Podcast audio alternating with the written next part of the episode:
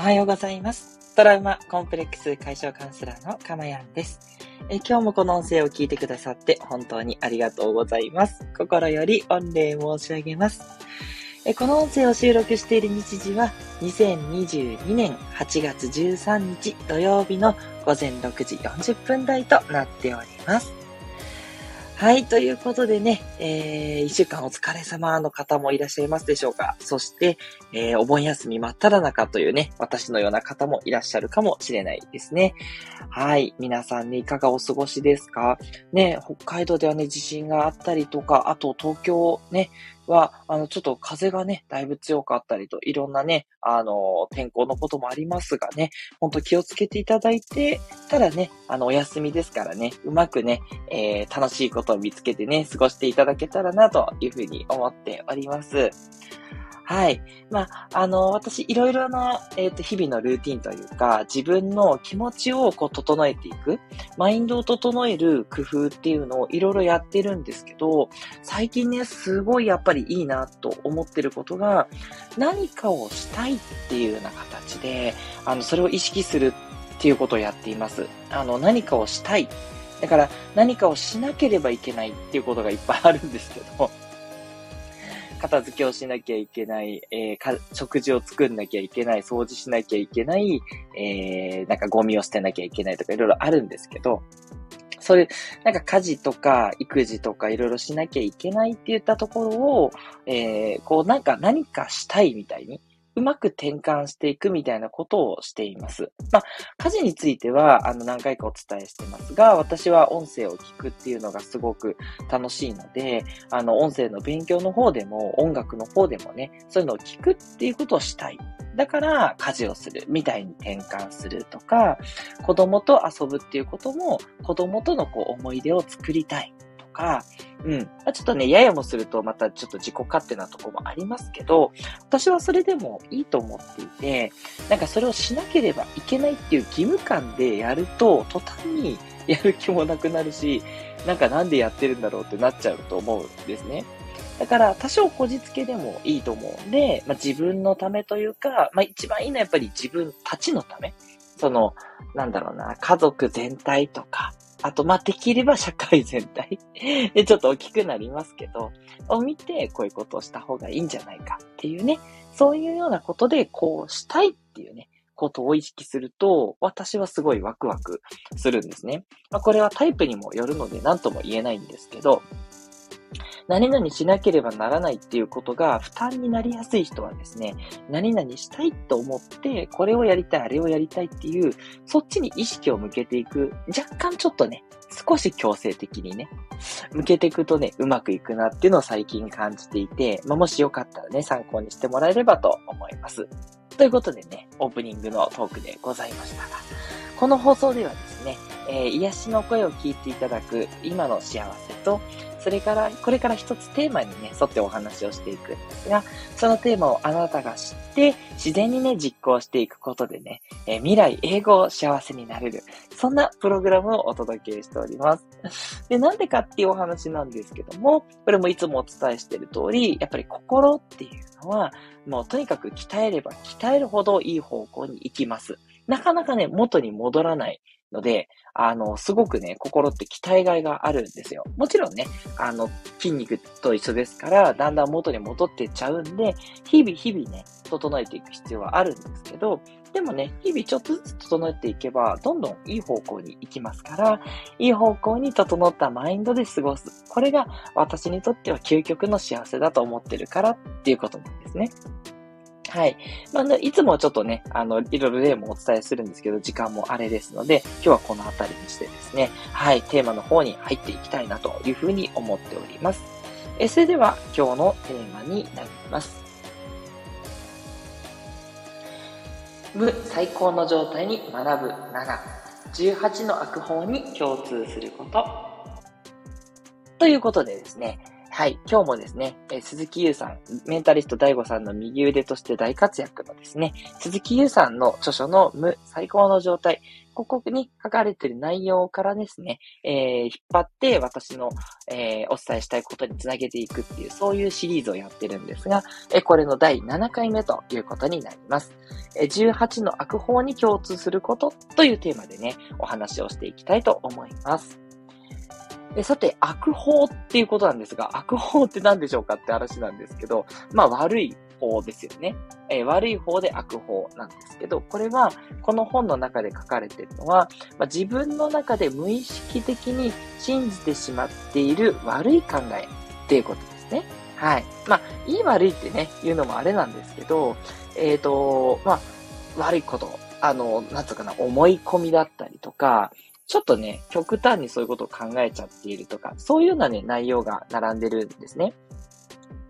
で、18個あるんで、それをちょっと全部お伝えするっていうのもね、時間もあれですし、あんまり意味がないかなと思ってるんで、えっ、ー、と、そういうことではないんですけれども、えっ、ー、と、伝えたいこととしてちょっとあるんで、えっ、ー、と、いくつかちょっとお伝えしたいと思うんですね。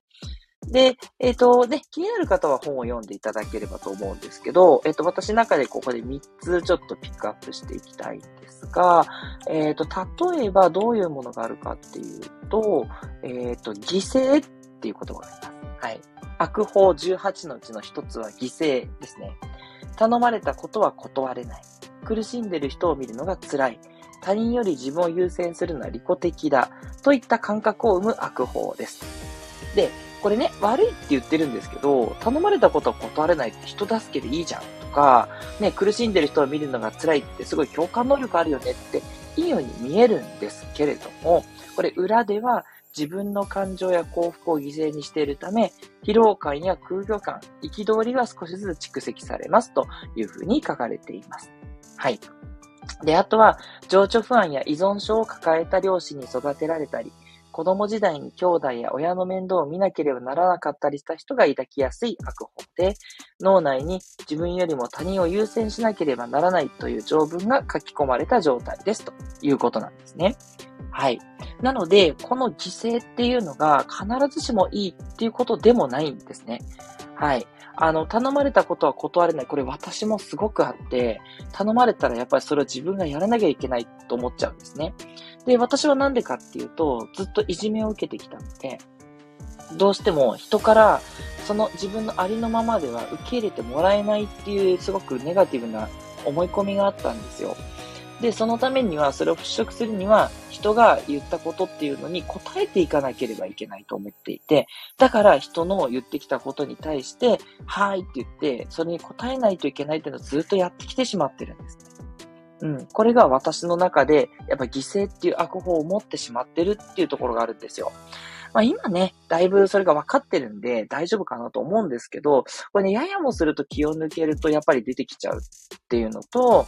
同じように、なんていうのかな、こう、ありのまま受け入れてもらえてない人っていうのを見ると、すごく共感してしまって、あの入れ込みすぎちゃうんですよね。そういう人を放っておけないというか、うん。だから、カウンセラーとしていい面でもあるんですが、一方で、その気持ちを強く持ちすぎるっていうこともまたちょっと問題かなっていうことで、これ、悪法なんですね。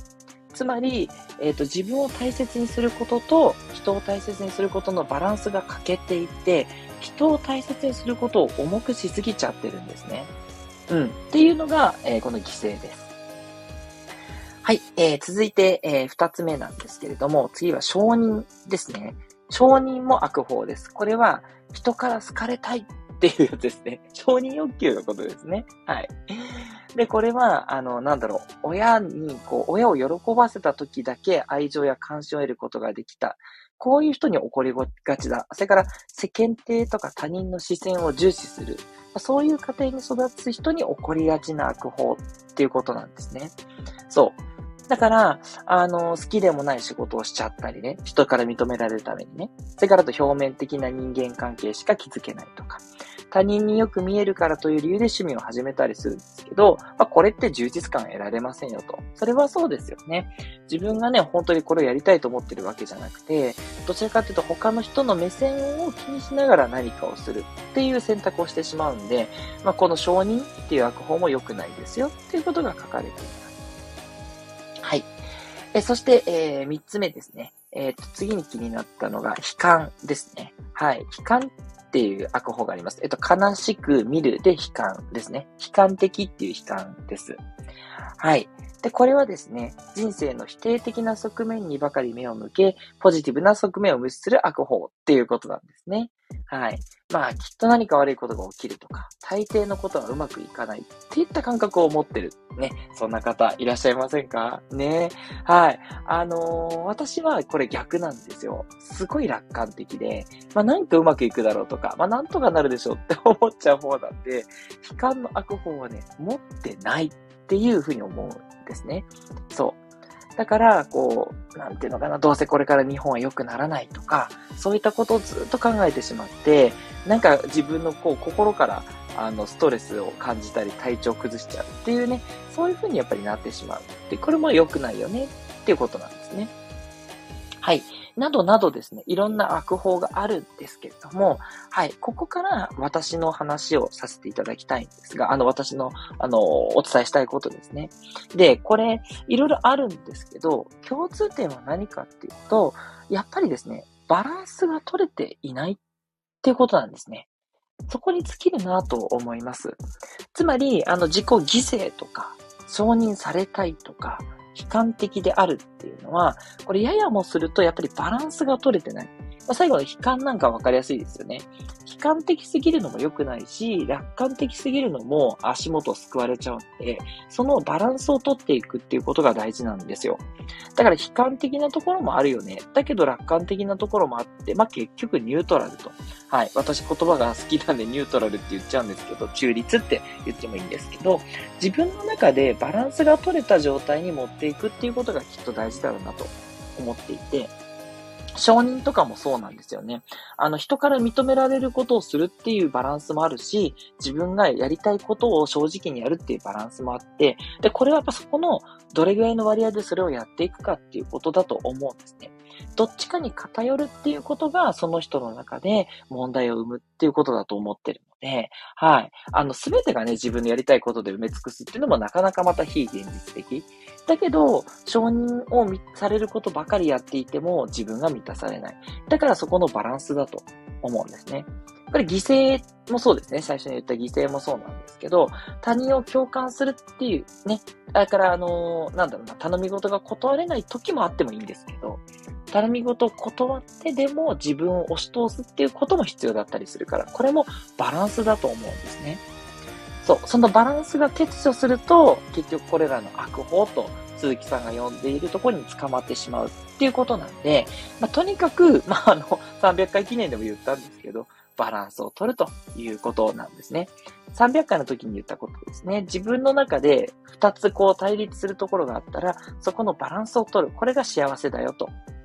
いうふうにお伝えしたんですけど、どっちがいい悪いでは全然ないんですね。結局、自分の中でバランスが取れてればよくって、まあちょっと悲観が多かったとしても、別にそれで自分がいいと思ってればいいんですけども、そうじゃなかったらですね、やっぱ見直していくべきだということになると思いますので、はい。自分の中で本当にバランスが取れてるか、そこにだけね、意識をしていただければいいんじゃないかなということと、あの、ま前にもね、あとお伝えしたんですけど、大事なことって目指すところって共同体感覚っていうところなんですね。これアドラー心理学で言われる言葉なんですけれども、何かっていうと、私たちみんなっていうことを意識する。私たちみんなにとって、まあ、できればもう社会全体とかね、地球全体までいけたらいいと思うんですけど、自分のできる大きな範囲ででいいので、その中でのすべきことってなんだろう？その中で自分を活かすことってなんだろうっていう、これがやっぱり幸せになるために大事だっていうことなんですね。はい。で、そこを考えたときに、えー、なんだろう。やっぱりこう、それはそうなんだけど、やっぱエゴはあるじゃないですか。自分が幸せになりたいっていうね、自分だけっていう。これももう元から備わった本能なんで、で、結局そのエゴを満たすことと、共同体全体の、社会全体の役割で自分を生かすっていう、このバランスがまた大事になってくるんですね。としたときにですね、あの、今日お伝えした悪法っていうのも、あの、どちらかっていうと、自分のことばっかり考えてると、犠牲とか承認とか悲観、あと他の18個の悪法全部そうなんですけど、そうなっちゃうんですね。つまり、利己主義、自己、なんだろうな、自分にばっかり集中しちゃってるとそうなっちゃうんで、ちょっと共同体感覚が薄いかなって感じがします。はい。なんでもうちょっとですね、共同体として自分は生かされてるっていう意識を持ってですね、生きていくといいかなと。そればっかりでもね、今度ね、あの、本当に幸せなのかってまた思ったりしちゃうんであれなんですけど、共同体的な感覚をもうちょっとね、持つっていうのが、この悪法に捕まってる人はいいんじゃないかなというふうに思います。はい。ということでね、えー、今日もですね、この無最高の状態っていう本からですね、えー、お伝えしたいことに結びつけていきました。はい。だいぶね、お伝えしたいことが、えー、でき、7回でできたんで、はい。もうちょっとでね、終わりになるかなと思いますが、はい。まあ、あの、とはいえ言ってることってあんまりね、そんなに あの、いつもと変わってないんで、はい。あの、皆さんの参考になったんじゃないかなとは思っております。ということでね、今日の放送、よかったなと思う方はね、ぜひいいねを押していただいて、そしてコメントやレターもね、何でもお待ちしておりますので、あの、それもね、コメントもいいコメント、悪いコメント、えどっちも受けております。つまり、えバランスっていうことですね。